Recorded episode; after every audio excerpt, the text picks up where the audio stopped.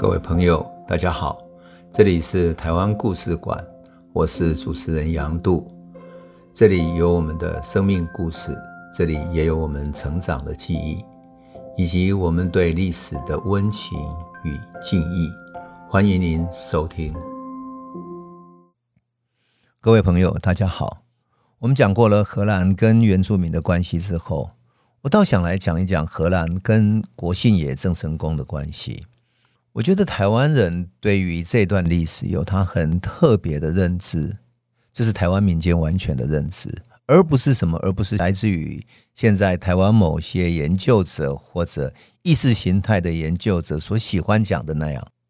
现在搞台湾史的某一些意识形态的研究者很喜欢讲说，荷兰人在一六二四年之后来开启了台湾啊，称之为台湾的诞生。如果是这样的话，开台圣王为什么不是叫荷兰人呢？反而我们所崇拜的是郑成功。台湾有上千间的庙啊啊，很多小庙里面，大大小小的庙里面都供奉着郑成功，叫做开台圣王。很多是像观音庙或者佛寺里面也供奉着郑成功，叫做开台圣王。为什么台湾人这么崇拜他？你如果从统治的时间来看的话。荷兰人来之前，当然有很多汉人就已经在这里移民了。所以，荷兰人利邦上尉在他的日记里面写过说，一六二四年他到台湾的时候，有一条小街，小街里面住了汉人的移民者，还有一些日本的商人。那这些海商啊，就在那个小街里面喝酒，还有日本人开的居酒屋，居酒屋里面还有女人陪酒。我就很好奇，这些女人难道不是台湾在地的平埔族吗？如果是在大园附近，会不会是西拉雅族呢？或者其他的族群呢？或者新港社或者哪里的原住民族的女性呢？好，如果有那么多人的话，荷兰人当然不是来开启台湾的什么台湾的诞生者的开创者。可是我很好奇，为什么我们纪念郑成功那么深入到民间去，而荷兰统治台湾从一六二四到一六六一前后加起来三十八年。可是郑成功统治台湾，郑氏家族东宁王朝啊，统治台湾是一六六一年打了荷兰之后，即使具体一六六二年开始，一直到一六八三年，就二十几年的时间而已。可是为什么台湾的民间这么怀念呢？我在研究这个过程中，终于知道了那个原因。什么原因呢？因为郑成功才是真正把移民台湾的人当成他要关怀、要关照的老百姓。换言之，他好几次在跟荷兰交涉的过程中，完全采取了就是台湾的移民者就是我民，这些汉人都是我的人民，所以你不可以欺负他们。我们今天就要来讲这一个故事。为什么？我称之为叫国姓爷写给荷兰的。我们这一集的名称就叫国姓爷的来信。我们说郑成功在厦门开始跟清朝对抗的时候，也就是郑芝龙投降了清朝，然后被抓到北京去之后，开始对抗。对抗之后，他本来势力很弱，所以他通过过去郑芝龙在海上所建立的所谓的海商的网络系统，重新建立东南亚各地的贸易，当然更包括了对日本的贸易。而这些贸易系统越来越扩大之后，他的经济才有支撑，有支撑，他有才有钱去买什么？买枪炮、火药、食物。你可以想见，他在厦门、在泉州这一带的军队，有十几万人的军队，转战各地，要消耗那么多的枪炮、火药，你想想看，要有多少钱来支撑呢？那总不可能在民间那么穷困战乱中的民间去抢钱、抢资源，所以他要从海外找到经济资源，因此。我们在历史记录里面，他也曾经跟日本那边求助，希望他们支援枪炮、火药等等。当然，更不用说食物等等这些呃经济资源。他如果买进来之后，才可以能进行交易，赚到更多钱。打仗多花钱，我们看到俄国跟乌克兰的战争就知道了。美国随随便便一给就是二十亿美金、三十亿美金这样给，三十亿美金是一百多亿，你想想看，就在那么一场战争里面就要这么多钱。更何况郑成功在那里，从一六四六年一直打到一六六一年，他打到台湾来为止，打了多长的时间？打了十五六年的时光，你就可以想见他要花多少钱。如果他不是过去郑芝龙在海上所建立的这个海上网络，他从东亚贸易里面所赚到的资金，他根本没有办法支撑这个战争。可是他会碰到一个问题，什么问题？东亚不就是有许多这些欧洲的海商吗？有葡萄牙在经商，也有西班牙在经商，当然更有巴达维亚的荷兰人。所以在这些大的商业网络里面，他要去跟人家抢生意，要去通过海上去建立他的系统，因此就会慢慢形成矛盾。那这个矛盾的关系呢，会形成什么？他派出去的海商到马尼拉去做生意，希望得到利益。可是如果他的海商在马尼拉被欺负了，换言之，郑世龙不在了，而郑成功还在跟清朝打仗，他们会不会觉得他的势力变弱呢？事实上，荷兰人是这么认为的。他们认为，你们郑家的势力会不会被清朝给灭了都不知道，所以对他派出来的船队海商并没有那么尊重。那他会有一个后果，就是他会吃他的钱，或者欺负他们，甚至于把人欺负了。西班牙就这样对待他。同样的，巴达维亚也曾经对待他的船队是如此的。所以郑成功还要在东亚跟这些帝国对抗。当然，最不会对抗的是葡萄牙，因为葡萄牙在澳门有他自己的商业网络，所以葡萄牙是。是很善于经商、善于经营经济关系的。这个就是为什么葡萄牙，你看他把澳门租下来之后，可以租到一九九九年，租了几百年。这个原因是如此的清楚。好，那我们来讲说，郑成功在这个经贸关系里面碰到那么多的问题，那怎么办呢？因此，他只有使用他自己的权利，然后过去的网络和荷兰呐、啊，或者和这些西班牙他们打交道。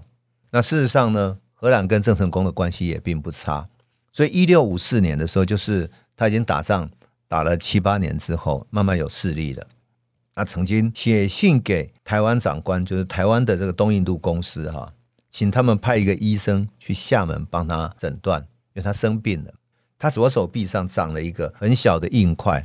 那据郑成功自己说哈，说他是风寒所致的，但是那个荷兰医生白耶尔说，好像不是这样子。但是这个病到底是什么，他也说不清楚。有人说他可能是风寒所引起的燥热，内部长了硬块，像癌症似的东西。那也有人怀疑说可能是梅毒等等。但是我觉得这个都是荷兰人他们各自的揣测，也有可能是荨麻疹或者其他这种皮肤病。总之呢，这个病后来治了几天之后啊，并没有治得特别好，只是稍微好一点。那这个医生呢，也就回到了台湾。可是到了一六五五年的时候。郑成功给荷兰的台湾长官呢写了一封信，信里面讲什么呢？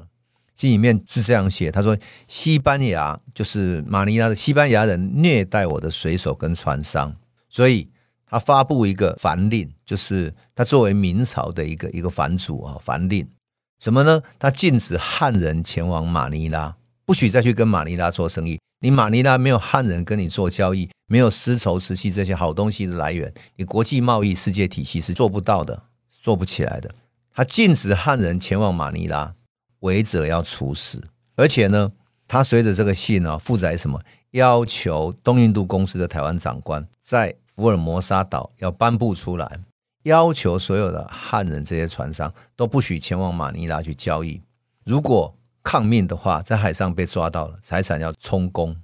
这个事情让荷兰人按照历史记载说，他们寒毛直竖，因为郑成功说荷兰人必须遵守。他为什么要特别告诉荷兰人？因为觉得荷兰人的举止不是基督徒，而有兽行，就像野兽的兽行，因为他欺负了这些汉人。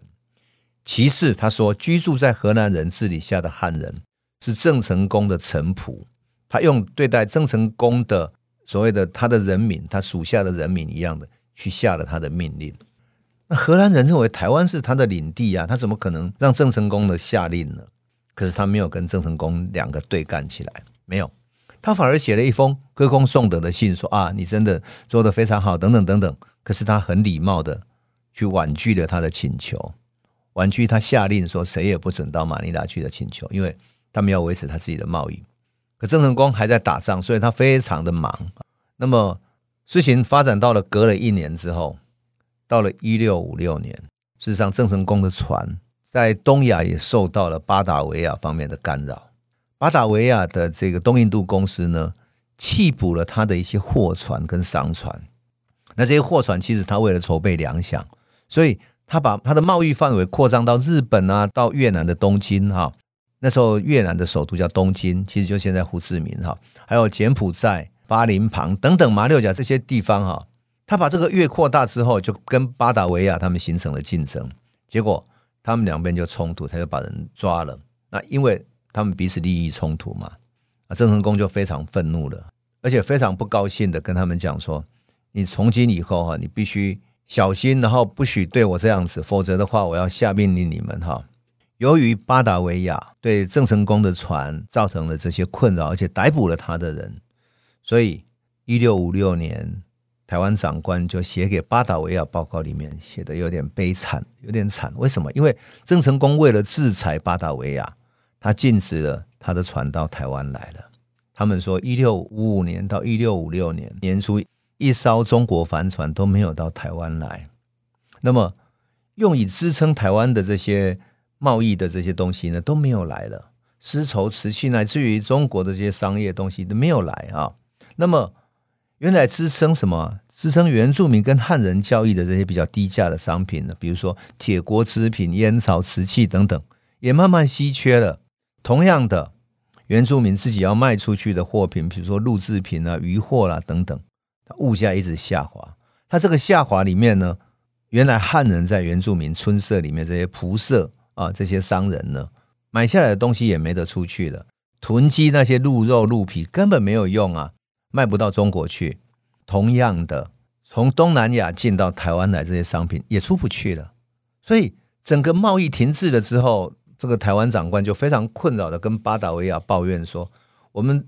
的整个贸易对中国依赖是这么深，而对于特别是对于郑成功他们依赖这么深哈，如果贸易被切断，我们整个殖民地台湾这个殖民地都会受苦啊。但是郑成功呢，就为了这样子施给巴达维亚压力。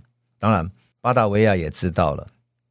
到了一六五六年七月的时候，郑成功还写信给大员的荷兰人，说什么呢？说你这些荷兰人什么？他很生气的说：“他的信说，是我民无异于肉，任人宰割，我血沸腾，我心狂怒。”他对于荷兰人欺负移民到台湾来的汉人，他就在欺负他们，所以他说：“他是我民，是我的人民，无异于肉，任你宰割。”所以他很生气的说：“我血沸腾，我心狂怒。”这是很激烈的语言的哈。而且他对于荷兰人拒绝颁布他先前进航马尼拉的命令，他也很生气。写什么？他说：“本凡就是他哈，风闻此事，以为即刻搬进，片板不许渡台，乃为上策。”换言之，他准备制裁台湾长官，制裁上什么？一条船都不许到台湾来。可是他什么？他说：“顾念我民，顾念他的台湾移民在这里台湾的生计。”他不想牵连无辜，所以他给他一个缓和，就说一百天之内，所有中国帆船如果要航行在台海之间要通行的话，那么他就可以回去继续做生意，然后把这些生意，把他旧有的这些生意存的货等等的都处理好了。所以他说什么无言无令，坚如金石，我说的话就算话，否则的话，如果过后谁来做这个生意的话，船员要处斩，船货充公。所以啊，你就可以看见为什么说台湾的汉人对于郑成功会有一种感念呢？这种感念是因为他把他当成我民，当成我的人民啊。所以这种情感呢，是在整个郑成功的观念里面是一直存在着的。那么这种禁航令呢，也在后来的郑成功给予巴达维亚的信啊，或者给台湾长官的信里面不断呈现出来。那当然就是说，荷兰人并没有完全听他的，而且。一六五六年的时候，荷兰还想干一件事情，荷兰想要联手清廷来打击郑成功。于是荷兰在一六五五年年底的时候，派了人啊到北京去，去朝拜清廷，希望说我们可以联手打。